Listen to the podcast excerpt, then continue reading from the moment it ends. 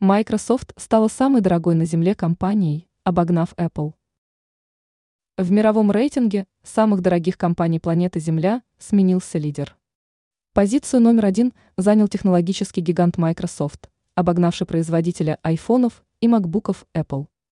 Рыночная стоимость первой компании превысила аналогичный показатель, второй впервые с 2021 года.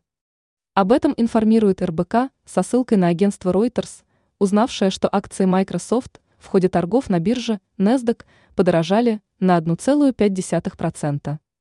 На данный момент стоимость компании рынок оценивает в 2,888 триллиона долларов. А вот акции яблочного IT-гиганта подешевели на 0,3%, и теперь стоимость его составляет 2,887 триллиона долларов. Своего максимума 3,81 тысячная триллиона долларов. Капитализация Apple достигла 14 декабря 2023 года. По итогам прошлого года акции компании выросли на 48%. Еще больше, на 57%, в 2023 подорожали ценные бумаги Microsoft. Аналитики прогнозируют дальнейший рост акций разработчика программного обеспечения. Большинство экспертов акции Apple советуют продавать или воздержаться от их покупки, однако некоторые все же рекомендуют приобрести данные бумаги.